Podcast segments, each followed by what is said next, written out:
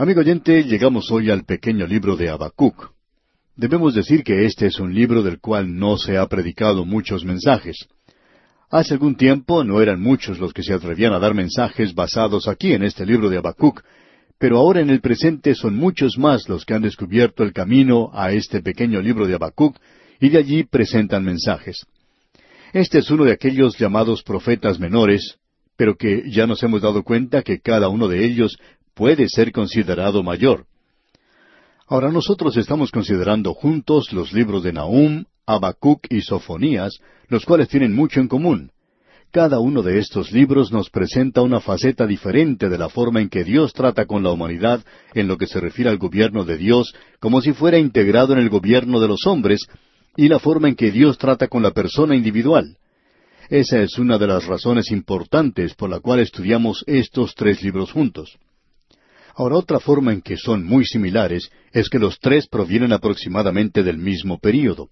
De hecho, los tres pudieron haber sido contemporáneos.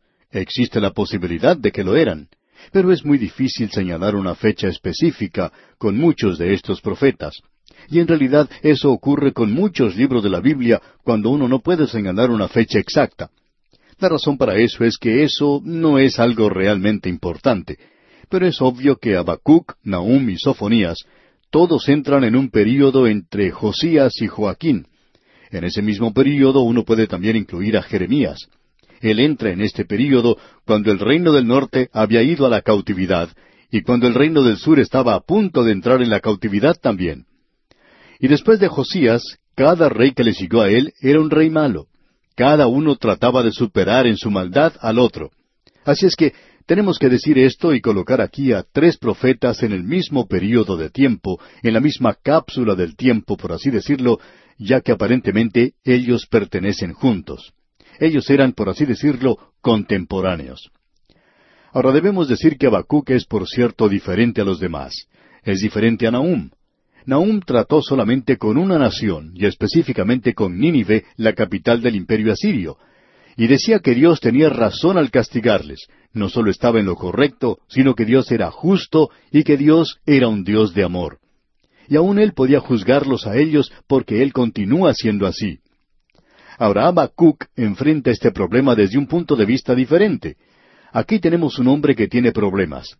Y su problema era que él pensaba que Dios no estaba haciendo algo en cuanto a la iniquidad de su pueblo, y eso le molestaba. Y él preguntaba, ¿por qué no hace algo Dios? Nosotros pensamos que hay muchas personas hoy que piensan de la misma manera, y dicen, ¿por qué no actúa Dios en los asuntos de los hombres en el presente? ¿Por qué no hace Dios algo en cuanto a la posición en la que se encuentra el mundo en la actualidad? ¿Por qué Dios no actúa? ¿Por qué permite Dios que el hombre no sufra las consecuencias de lo que está haciendo? Bueno, amigo oyente, vamos a ver que ese era el problema que tenía Habacuc.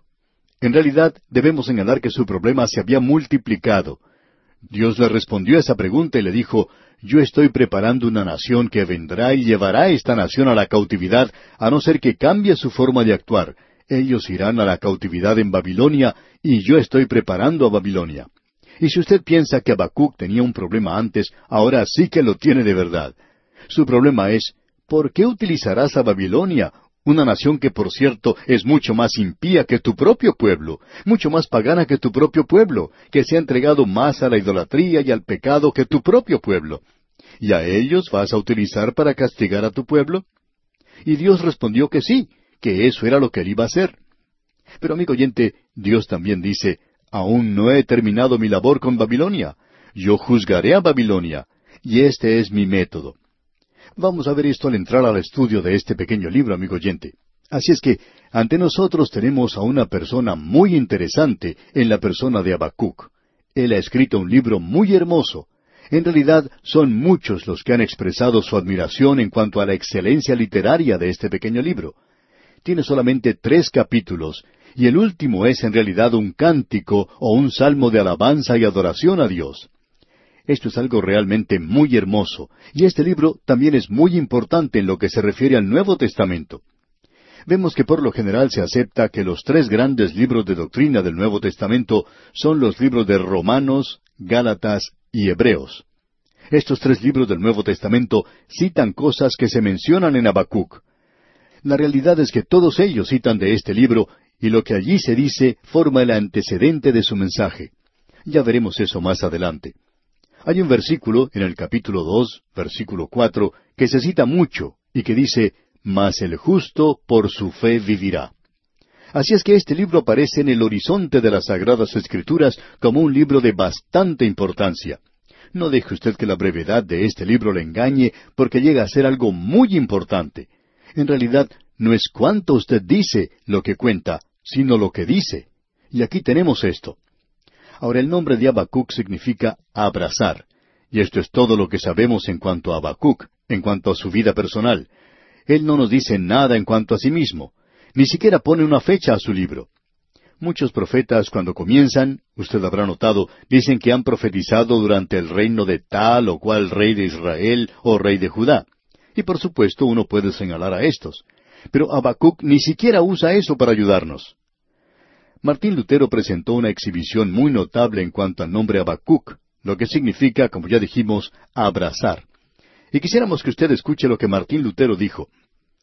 Habacuc significa un abrazo o alguien que abraza a otro, lo toma en sus brazos, él abraza a su gente, él los toma en sus brazos, es decir, los consuela, los levanta, como cuando uno abraza a un niño que está llorando para calmarle, con la seguridad de que si Dios quiere, eso se hará. Ahora esa es una cita bastante hermosa, digamos de paso, que nos revela también algo más, algo relacionado al corazón mismo de Martín Lutero usted puede comprender por qué Martín Lutero, que antes había sido monje, por qué él se casó. Él era una persona muy romántica, digamos de paso, y esta declaración que hemos leído nos revela eso también. Ahora eso es todo lo que se conoce en cuanto al escritor de este libro, con la excepción de otra cosa que debemos agregar a esto. Y esto es que nosotros le hemos llamado el Tomás del Antiguo Testamento.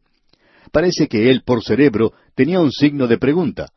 Su libro es algo muy fuera de lo común. En el sentido exacto de la palabra, no es una profecía. Es muy similar al libro de Jonás en el sentido de que él presenta su propia experiencia, y su experiencia es que él tenía una pregunta, y que él no tenía ninguna respuesta para esa pregunta, y que la respuesta que él encontró finalmente creó una pregunta mucho más grande que la anterior.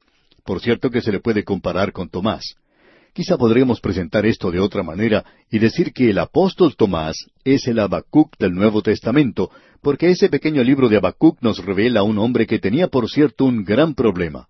Él quería tener una respuesta a su pregunta.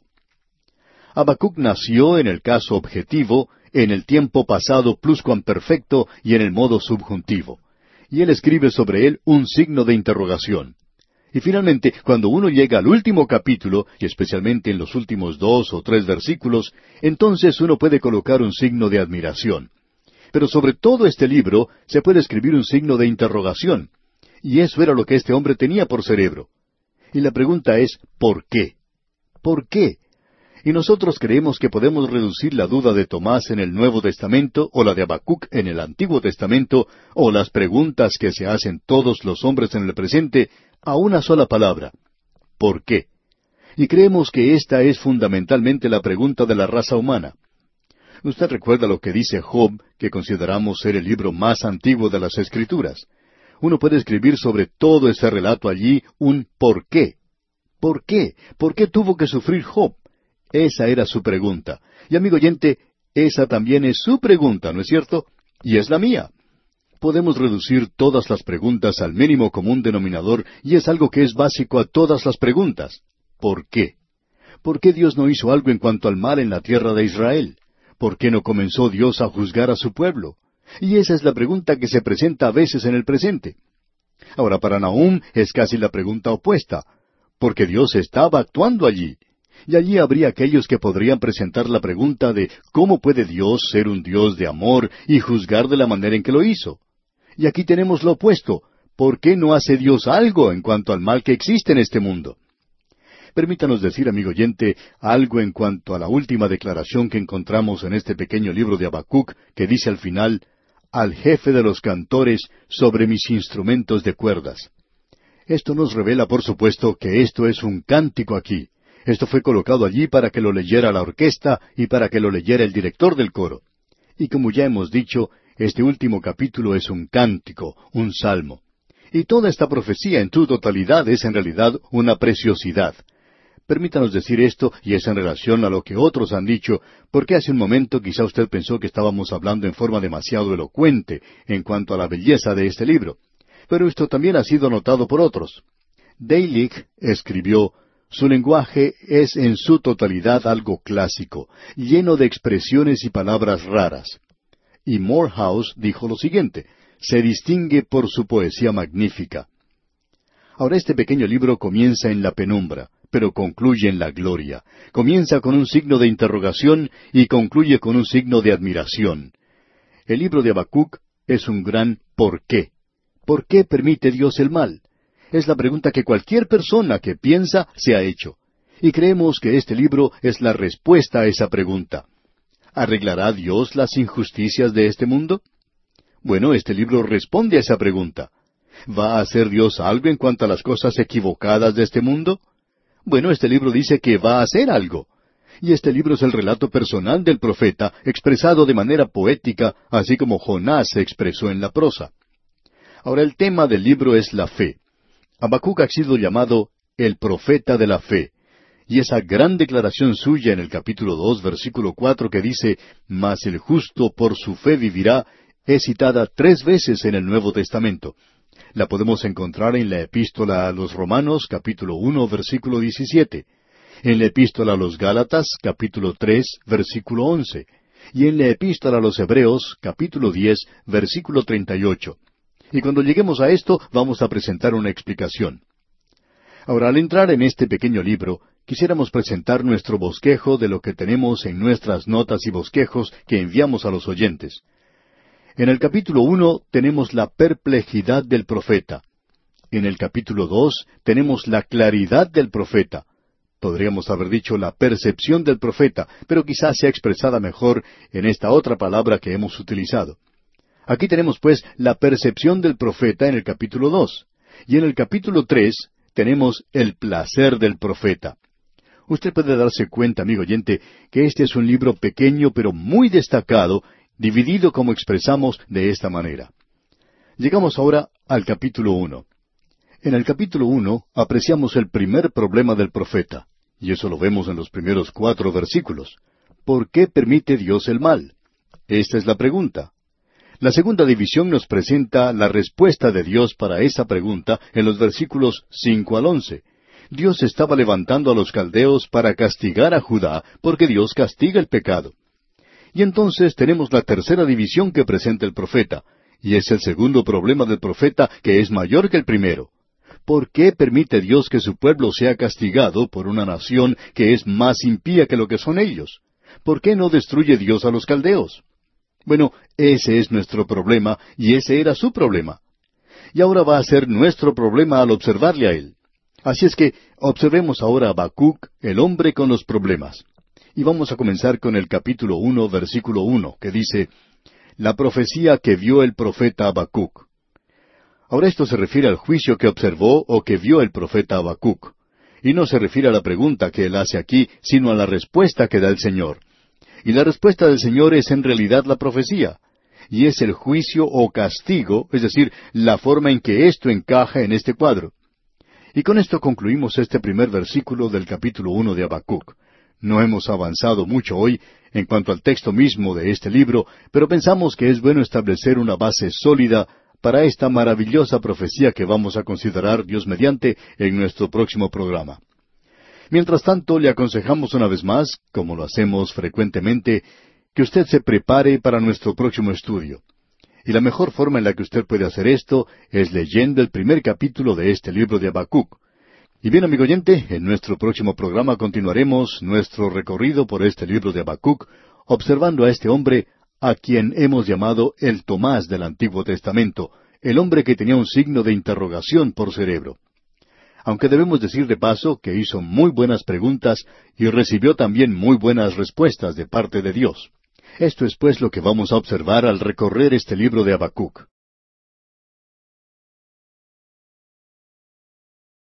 Continuamos hoy, amigo oyente, nuestro estudio de este pequeño libro de Habacuc, a quien hemos llamado el Tomás del Antiguo Testamento, el hombre que tenía un signo de interrogación por cerebro.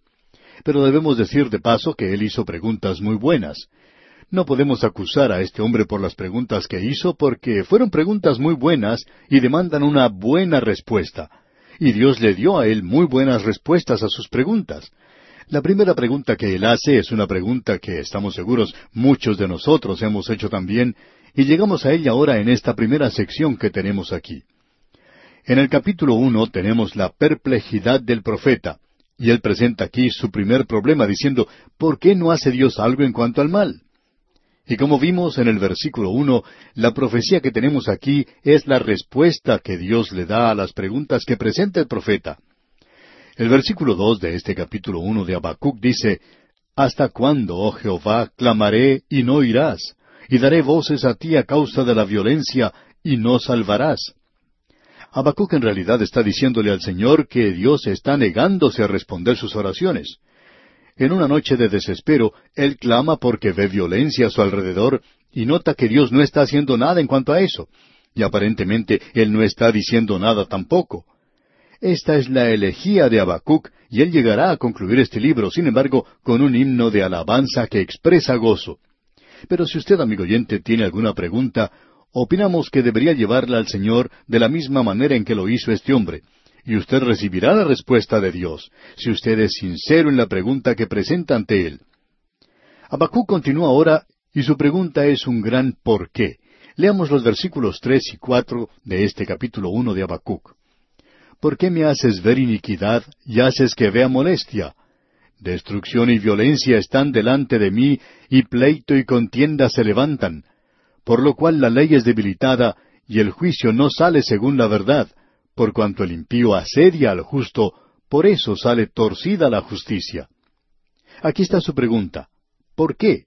Es decir, él está diciendo, ¿Por qué Dios permite que continúe el mal y que aumente la iniquidad y la injusticia, el pleito, la contienda y la violencia, y no hace nada en cuanto a esto? Y esa es una pregunta mayúscula la que él se hace. ¿Por qué? Y él hace esta pregunta con bastante énfasis. Ahora esta es una pregunta antigua y a la vez es una pregunta nueva, una pregunta que usted puede hacerse hoy. Observemos esto en detalle. Ya hemos sugerido que este hombre escribió su libro en una época durante el reinado de Josías, o después de Josías, ya que él fue el último rey bueno que hubo. A él le siguió Joacás, quien fue un rey malo, y él reinó solamente tres meses. Luego llegó Joaquín, y éste reinó once años, y también fue un rey muy malo. Esta era una época de desintegración, era una época de deterioro y degradación del reino. Era una época cuando la ley de Moisés estaba siendo quebrantada, y por supuesto, era un momento cuando ellos se estaban apartando de Dios. ¿Por qué? Ahora uno puede resumir todo esto diciendo, ¿por qué Dios permite el mal? ¿Por qué permite Él el mal?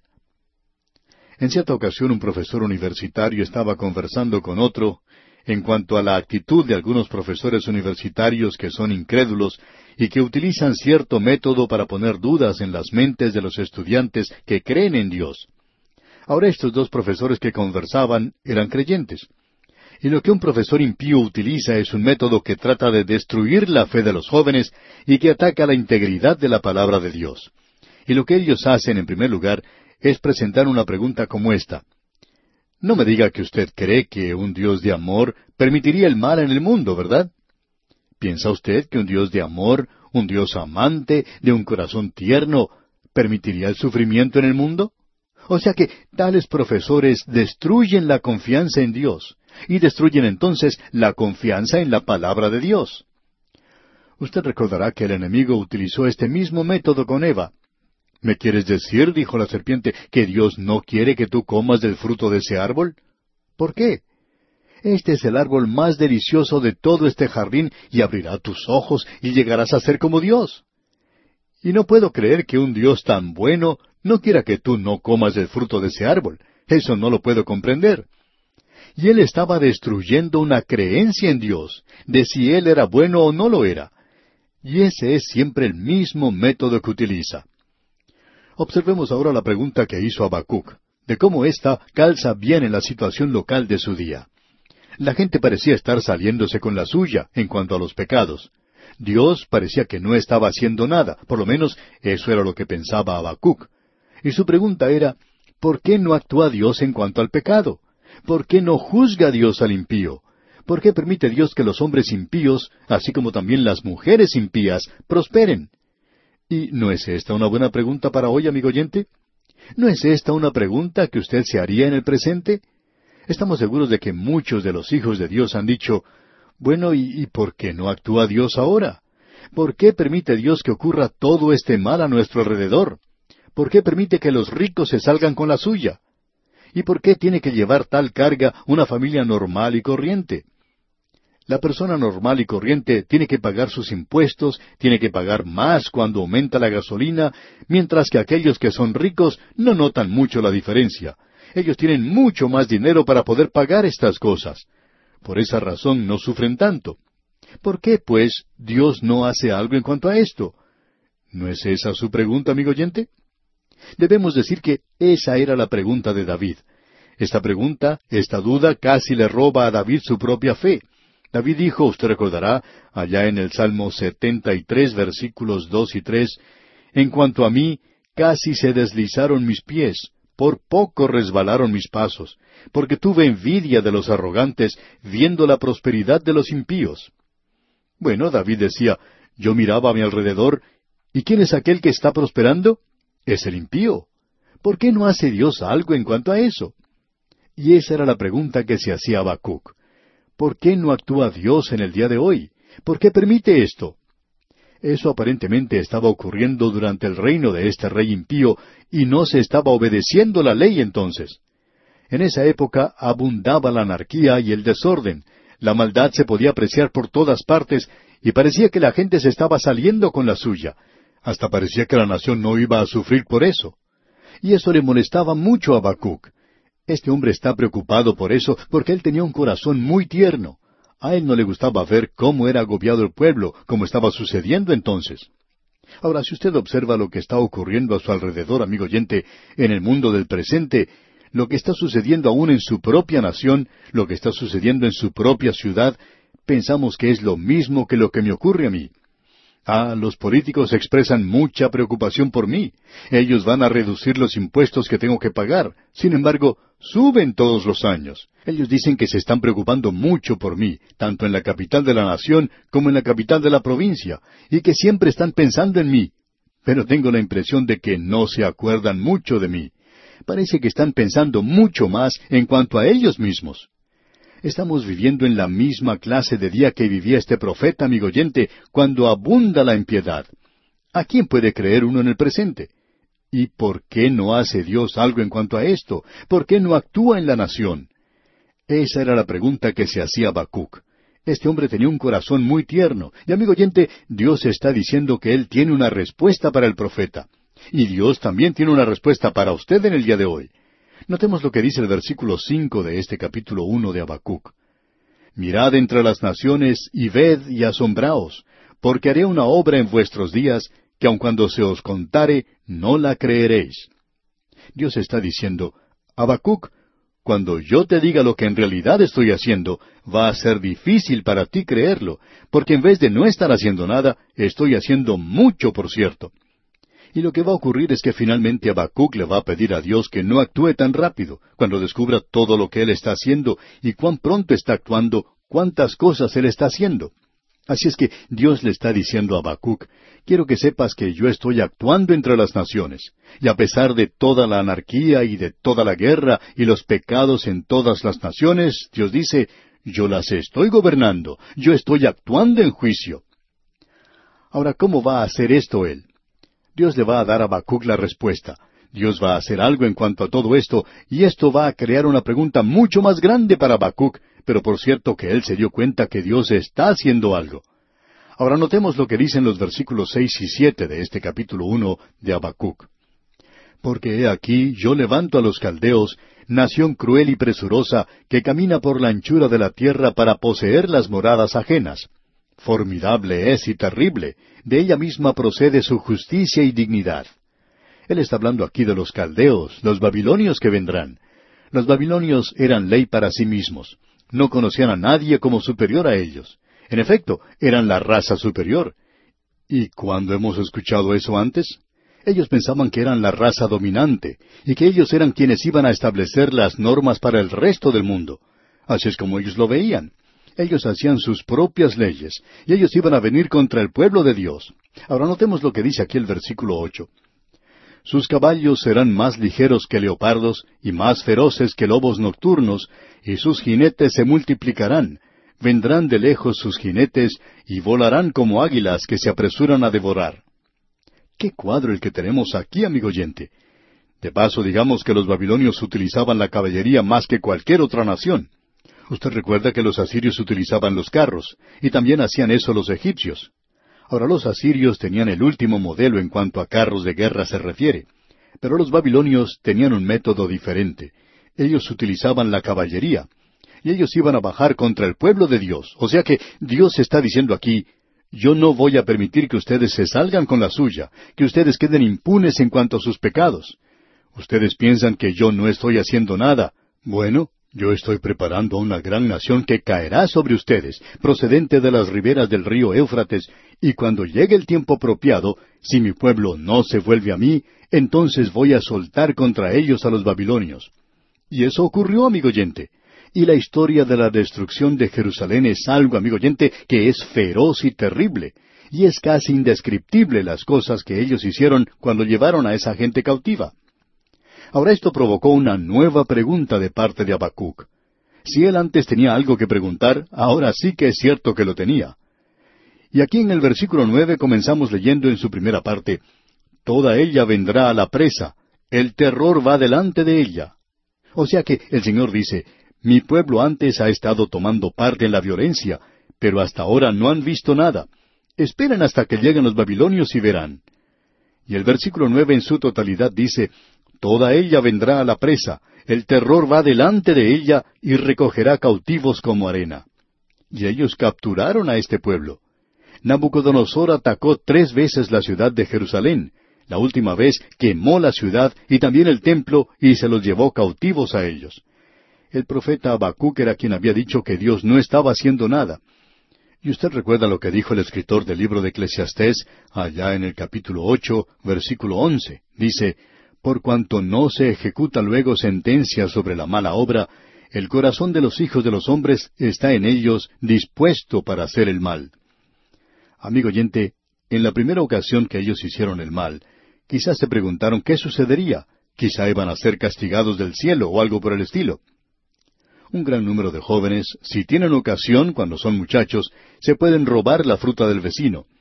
Y hay veces que cuando hacen algo así, puede tronar o relampaguear y piensan que puede ser el Señor que los está juzgando en ese mismo instante. Pero pronto se dan cuenta que eso no es así, que el trueno y los relámpagos no son el juicio de Dios contra ellos, y pueden continuar haciendo eso sin temor, por lo menos de parte de Dios. Y amigo oyente, eso es lo que la gente piensa cuando cometen algún pecado. En el pasado, los pecados se cometían tanto como ahora, pero se hacían a escondidas. Hay algunos que opinan que la naturaleza humana ha cambiado. Sin embargo, la naturaleza humana es siempre la misma, amigo oyente. La diferencia con el día de hoy es que lo que antes se hacía en secreto, en forma encubierta, hoy se está haciendo abiertamente. A mucha gente no le preocupa pecar abiertamente. Así es que no ha habido ninguna clase de mejora. En cierta ocasión, una pareja joven fue entrevistada en la televisión. No estaban casados, sino que estaban viviendo juntos. Y todo el mundo comentaba de la honradez de ellos.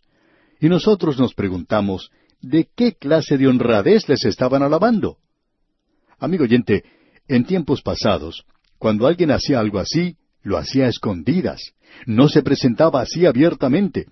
Pero hoy ocurre todo lo contrario. ¿Ahora hace esto que el pecado sea algo diferente?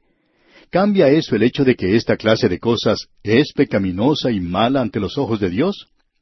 Bueno, amigo oyente, ante Él es la misma clase de pecado que antes. Y eso es lo que sucedió con la nación de Israel. Pensamos que la primera vez que desobedecieron los diez mandamientos, quizá temblaron. Se preguntaban si el juicio no caería sobre ellos de forma inmediata, si no descendería fuego del cielo para consumirlos. Pero ya que el castigo contra una obra mala no se realiza en forma inmediata, Los corazones de los hombres se endurecen, y es como leímos anteriormente, por cuanto no se ejecuta luego sentencia contra la mala obra, el corazón de los hijos de los hombres está en ellos dispuesto para hacer el mal. Y eso hace que continúen cometiendo pecados uno tras otro. Y estamos viviendo en una época cuando la gente no piensa o no cree en el castigo de Dios. Son como lo era Habacuc en esta ocasión. Habacuc estaba rogando que Dios hiciera algo en cuanto a la nación, Estaban pecando y se empeoraban cada día y cometían sus pecados abiertamente. Él dice que ellos eran malos, que eran violentos, que existía una gran inmoralidad y que Dios no estaba haciendo nada en cuanto a eso. ¿Y piensa usted lo mismo en cuanto a las condiciones del día de hoy? ¿Está Dios haciendo algo en cuanto a esto? Bueno, parece que no fuera así, ¿verdad? Y esto ha provocado que un grupo de teólogos saliera con una nueva idea, la cual no es muy nueva, por cierto, pero ellos dicen que Dios ha muerto, que Él ya no está aquí. Y lo que quieren decir es que nunca ha habido un Dios, que no hay Dios. Eso es lo que están tratando de decir. ¿Por qué? Porque Él no interfiere en los asuntos de los hombres. Pero, ¿es acaso cierto que Él no está interfiriendo en los asuntos de los hombres en el presente? ¿No está acaso Dios en control en el día de hoy? ¿No está actuando hoy? Cuando una nación progresa y se hace rica, la gente se despreocupa, hasta los mismos hijos de Dios se despreocupan. Y a veces nos preguntamos, ¿cuánto viviremos? ¿Cuánto más existiremos? Y se hace la pregunta, ¿hace algo Dios en cuanto al mal? Y Dios está diciendo que sí, que lo hace. Dios dice, Habacuc, tú pensabas que yo no estaba haciendo nada. Bueno, tú no sabías en cuanto a esto, pero en las riberas del río Éufrates se encuentra una de las naciones más brutales. Y cuando llegue la ocasión, ellos descenderán contra esta nación, y ellos vendrán contra mi pueblo y lo cautivarán, lo llevarán cautivo, para que no escapen del castigo por su pecado. Tú pensabas que yo no respondía a tu oración, tú pensabas que yo no estaba haciendo nada en cuanto al pecado, pero yo estoy haciendo mucho en cuanto al pecado. Y pensamos, amigo oyente, que si usted pudiera observar detrás del pecado y ver lo que Dios está haciendo, de seguro que le aterraría en este mismo instante. Sería aterrador para usted poder ver que Dios en realidad está actuando contra su propia nación. Y Él actúa de esta manera contra cualquier nación que antes haya tenido algún conocimiento de Él. Y usted sabe, amigo oyente, que hay algunas naciones que se dicen ser cristianas y el mundo las conoce como naciones cristianas, porque en el pasado han tenido algún conocimiento superficial de Dios. Y en ellas se reverenciaba la Biblia. No había muchos que conocieran mucho en cuanto a la Biblia, pero la palabra de Dios se reverenciaba. Pero en el presente es totalmente ignorada, es despreciada por toda la nación. Y a veces cuando una persona va a ocupar un cargo oficial en el gobierno, pone su mano sobre la Biblia para jurar, pero pronto se olvida de lo que dice dentro de ella. Amigo oyente, ¿no está haciendo Dios nada hoy? Bueno, nosotros pensamos que sí lo está haciendo. Y si nosotros solo pudiéramos contemplar, si pudiéramos saber lo que Dios está haciendo, por cierto que nos aterraría en alto grado. Bien, amigo oyente, vamos a detenernos aquí por hoy. Dios mediante, en nuestro próximo programa, vamos a ver cómo Dios responde a la segunda de las preguntas que tiene Habacuc, la cual ahora es de más importancia que lo que era la primera pregunta. Le invitamos pues a acompañarnos mientras continuamos nuestro recorrido por este libro de Habacuc. Continuamos hoy, amigo oyente, nuestro recorrido por este maravilloso, aunque pequeño libro de Habacuc, y vemos que este es un hombre con un problema. Él tenía una pregunta. Él había observado a su alrededor a su propia nación, y al observar a su alrededor, él pudo ver el pecado de su pueblo. Y hablando honestamente, él fue tocado por esto, y se preguntaba, ¿por qué Dios no hacía algo en cuanto a esto? Hay muchos que opinan que esto fue durante el reinado del rey Joacim. Esto podría haber sido en ese entonces o algún tiempo antes de eso. Creemos que él comenzó su ministerio durante el reino de Josías, y luego los reyes se sucedieron rápidamente después de eso. O sea que ellos no duraban mucho tiempo en el poder, y todos ellos eran malos. Era una época de anarquía. La ley de Dios se había dejado de lado y había mucha violencia en la tierra. Y la pregunta de este profeta a Dios era, ¿por qué no haces algo en cuanto a esto? ¿Por qué permite Dios el mal? ¿Por qué permite Él que su pueblo se salga con la suya en todo esto? ¿Y por qué es que en el presente el pecador es quien está prosperando? No son los humildes los que están prosperando en la tierra hoy. Por el contrario, son los orgullosos, los arrogantes, los impíos. Y uno mira a su alrededor y puede preguntarle a Dios, ¿por qué? Y esa es la misma pregunta que este hombre le ha hecho a Dios. ¿Por qué me haces ver iniquidad? ¿Por qué estás permitiendo esto? Ahora Dios tenía una respuesta para él. Y en el versículo cinco dice, Mirad entre las naciones y ved y asombraos, porque haré una obra en vuestros días, que aun cuando se os contare, no la creeréis. Es decir, que Dios le está diciendo que abra los ojos, que mire, que observe a su alrededor. Le dice, yo estoy haciendo algo en cuanto a esto. Y le está diciendo que tenga una visión más amplia, que tenga una perspectiva, que vea lo que Dios está haciendo. Y que si él observaba a su alrededor, él podría ver que estaban ocurriendo algunas cosas, una crisis sucedía otra. Hoy el imperio asirio en el norte ha sido conquistado y su capital, la ciudad de Nínive, ha sido destruida. Y ahora está levantándose en las orillas del río Éufrates un reino que será conocido como el reino babilónico. Y ellos ya han avanzado contra Egipto. Ya tuvo lugar la batalla de Carquemis. Nabucodonosor ha obtenido la victoria. Y ahora se está convirtiendo en un gran poder mundial. Ahora Dios dice, ¿piensas que no estoy haciendo nada? Dios está diciendo, yo estoy muy ocupado, estoy tomando parte en todo esto. No estoy solamente sentado a un lado tomando nota de lo que está sucediendo en este pequeño mundo. Estoy tomando parte activamente en todo esto. Usted sabe que hay un punto de vista, aun de parte de aquellos que creen en un Dios, de que la creación de Dios es como un reloj, que Dios lo creó, le dio cuerda, y luego lo dejó y se fue. Y luego, por supuesto, existe otro punto de vista opuesto a ese, y es el panteísmo, que es la suma total de todo. Bueno, amigo oyente, ninguno de estos puntos de vista es, por supuesto, un punto de vista bíblico. La realidad es que la creación no es un reloj, y Dios no está atado por el papeleo de esta tierra. Él no es parte de esto de ninguna manera. Él puede y es capaz de moverse en el presente. Usted probablemente recuerda algo de la mitología griega, cuando los griegos se estaban apoderando de la ciudad de Troya, de algo que se menciona ya en la Ilíada de Homero. Se trata del sacerdote Laocoonte, quien acompañado de sus hijos cometió una equivocación y luego fueron atacados por serpientes. Y usted recuerda que estas serpientes se entretejieron, por así decirlo, con estos hombres, y al enroscarse alrededor de sus cuerpos, los asfixiaron. Estas serpientes quebraron todos los huesos de sus cuerpos. Bueno, Dios no está envuelto en su creación a tal punto donde Él quede sujeto a ella. Y Él tiene que hacer ciertas acciones, ciertas cosas, porque está obligado a hacerlo. Dios no está envuelto de esa manera. Dios está actuando de manera soberana en este universo, y Él estaba haciendo algo por cierto. Así es que aquí en este versículo cinco del capítulo uno de Habacuc leemos Mirad entre las naciones y ved y asombraos, porque haré una obra en vuestros días que aun cuando se os contare, no la creeréis.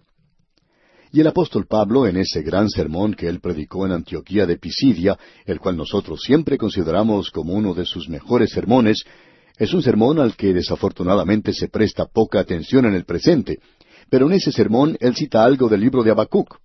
Y vamos a ver lo que se nos dice allá en el libro de los Hechos de los Apóstoles, capítulo 13, versículos 38 al 41. Dice, Sabed pues esto, varones hermanos, que por medio de él se os anuncia perdón de pecados, y que de todo aquello de que por la ley de Moisés no pudisteis ser justificados, en él es justificado todo aquel que cree. Mirad pues que no venga sobre vosotros lo que está dicho en los profetas. Mirad, oh menospreciadores, y asombraos y desapareced, porque yo hago una obra en vuestros días, obra que no creeréis si alguien os la contare. En este versículo 41 del capítulo 13 de los Hechos, él está citando el versículo 5 del primer capítulo de Habacuc. Nosotros nunca hubiéramos creído que iba a ser usado de esta manera, pero Pablo lo utilizó así.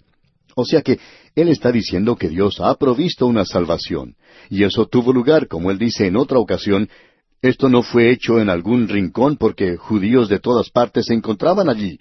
Y ellos llevaron ese mensaje, esa palabra, a todas partes de que Jesús de Nazaret había muerto en una cruz, y la noticia de que Él había resucitado de entre los muertos se esparció y que también en el día de Pentecostés, donde ellos estaban otra vez reunidos, el Espíritu Santo descendió sobre un pequeño grupo y multitudes fueron salvas durante ese momento y en esos días siguientes. Ese mensaje salió, pero el mundo lo ignoró. El mundo romano lo ignoró al principio. Y Pablo está diciendo que Dios está haciendo una obra, y el mundo dice hoy, ¿por qué no hace Dios algo en cuanto a esto? Amigo oyente, Dios ha hecho algo en cuanto a esto. Hace más de dos mil años Él envió a su Hijo a morir en la cruz. Él entró así en los asuntos de este mundo y dice que va a volver a entrar otra vez en los asuntos del mundo. Y hoy el mundo sigue tranquilamente adelante sin preocuparse, divirtiéndose. Ah, comamos y bebamos que mañana moriremos. Y en efecto vamos a morir. Esa es una realidad. Pero amigo oyente, Dios está actuando. Y es algo realmente maravilloso la forma en que Pablo ha utilizado este pasaje de las Escrituras.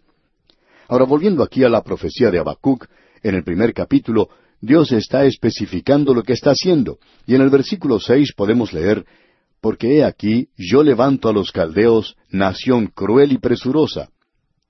Dios le dice a Habacuc, Mira a tu alrededor, allá en las orillas del río Éufrates se está levantando una nación que llegará a ser una gran potencia mundial, y por cierto que llegó a ser eso.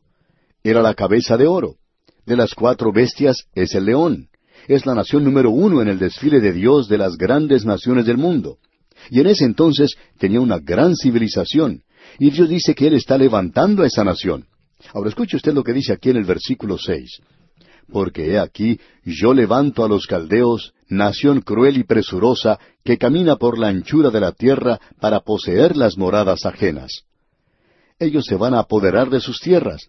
Esto es algo que realmente sacudió a Habacuc, de que algo así llegara a ocurrir.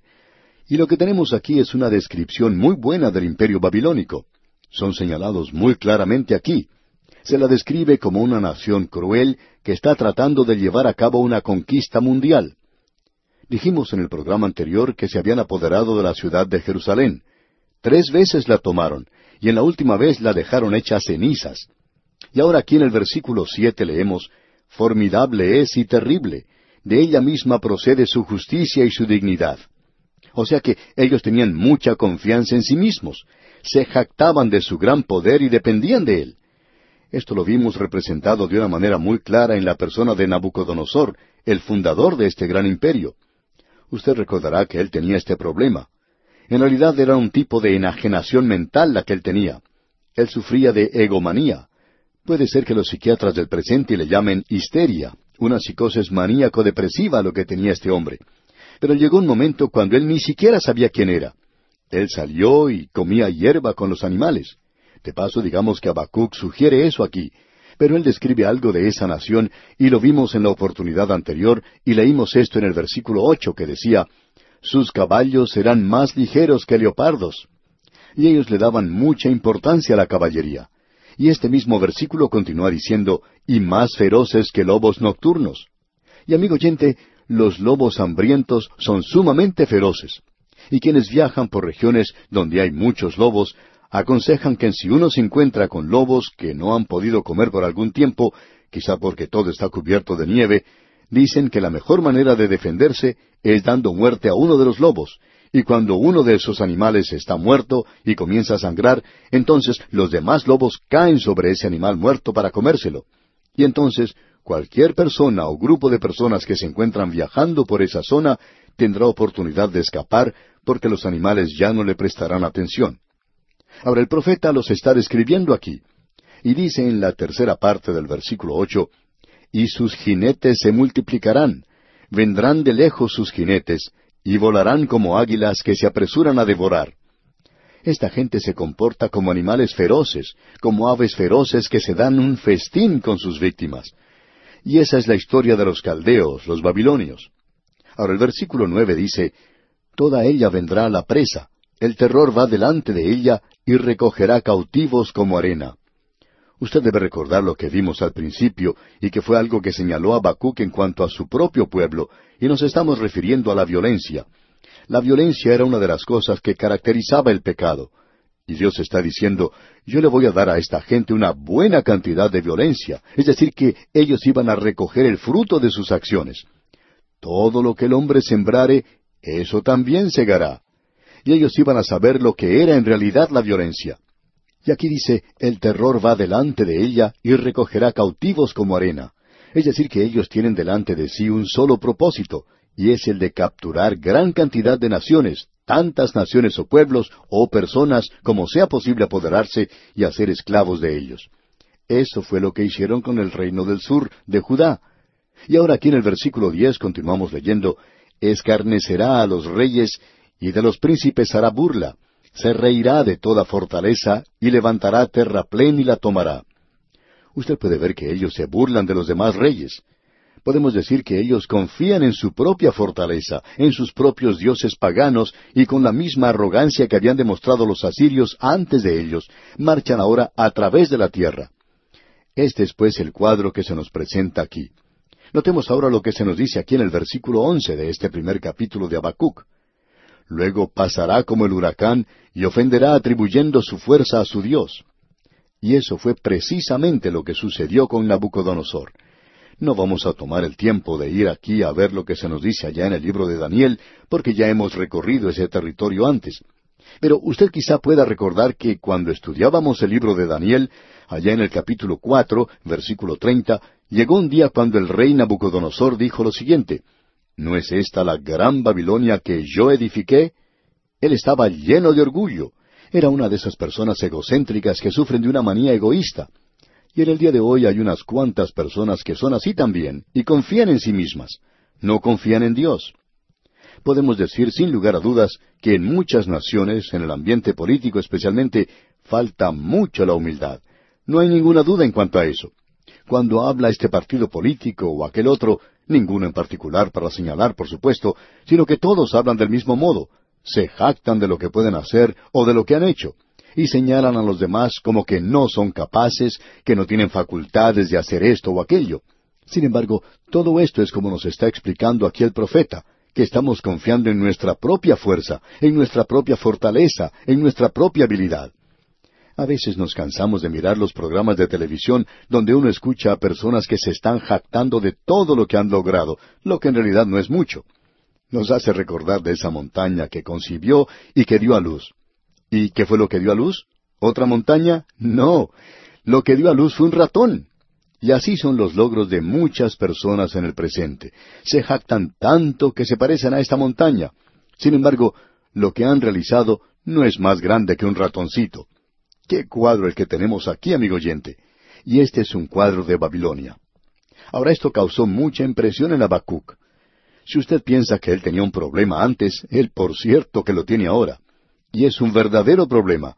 Y su verdadero problema es este. Él dice, yo pensaba que Dios no estaba haciendo nada, pero ahora veo que Él está haciendo algo. Pero Él no está haciendo lo que yo pensaba que haría. Él está haciendo las cosas de una manera diferente a lo que yo pensaba que Él haría. O sea que Ahora su pregunta es esta, ¿por qué va a usar Dios a los babilonios, que son mucho más impíos que los de Judá, más impíos que el mismo pueblo de Dios? ¿Por qué usa Él una nación que es más cruel que lo que eran ellos para castigarlos a ellos, que eran menos crueles? ¿Por qué haría Dios eso? Bueno, ese es el mismo problema que encontramos allá en el libro de Isaías, como usted bien recuerda. Dios dijo en Isaías capítulo diez, versículo cinco, Oh Asiria, vara y báculo de mi furor. Dios estaba diciendo que Él iba a usar a Asiria como látigo, la iba a usar para castigar al reino del norte. Y Él hizo eso. Pero también Dios dijo, pero luego voy a juzgar a la nación de Asiria. Y Dios también hizo eso. Y aquí tenemos la misma cosa. Dios dice que Él va a utilizar a la nación de Babilonia para castigar a su propio pueblo, y cuando Él termine con esa tarea, entonces va a juzgar a Babilonia. Y Dios hizo eso. Dios actúa en los negocios de los hombres en el presente, pero el problema allí es este. ¿Cómo puede un Dios santo utilizar a una nación pecaminosa como esa? Y quizá esto sea un pensamiento nuevo para usted, amigo oyente. A veces uno escucha a predicadores que dicen desde el púlpito que Dios no va a usar a una nación mala para disciplinar a otra que quizá no sea tan mala, por lo menos ante nuestros propios ojos. Pero, amigo oyente, permítanos decirle que esto es algo que quizá le haga erizar el cabello, si usted cree en la palabra de Dios, ya que Dios ha seguido un método de utilizar a una nación pecaminosa para juzgar a un pueblo que es menos pecaminoso. Ahora, si usted no le gusta este sistema, pues tiene que decírselo al Señor, no nos cuestione a nosotros por eso. Esto es lo que expresa la palabra de Dios aquí. Y ese era el problema que tenía Habacuc. ¿Por qué usaba Dios a Babilonia para disciplinar a su propio pueblo? Y Dios va a responder a esa pregunta. Y debemos decir de paso que Él tiene una buena respuesta para esta pregunta. Dios mediante, en nuestro próximo programa usted va a enterarse de la queja que tiene Habacuc. Y es algo verdaderamente elocuente, aún de parte suya. Y permítanos abrir un poquito la puerta aquí antes de concluir este programa. En el versículo 12 dice, ¿No eres tú desde el principio, oh Jehová, Dios mío, santo mío? No moriremos, oh Jehová, para juicio lo pusiste, y tú, oh roca, lo fundaste para castigar. O sea que Habacuc le pregunta a Dios si no ha cometido algún error. Tal vez te has equivocado, tal vez eh, estás haciendo las cosas al revés. Y le dice a Dios, ¿no vas a utilizarnos a nosotros para castigarlos a ellos? Y Dios le dice, no, estás equivocado. Yo lo que quiero es utilizarlos a ellos para castigarlos a ustedes. Y esto es pues lo que veremos Dios mediante en nuestro próximo programa. Mientras tanto, le sugerimos leer los restantes versículos de este capítulo uno de la profecía de Habacuc para estar más familiarizado con su contenido. De esta forma, en nuestro próximo estudio, le será más comprensible y podrá sacar el mejor provecho posible.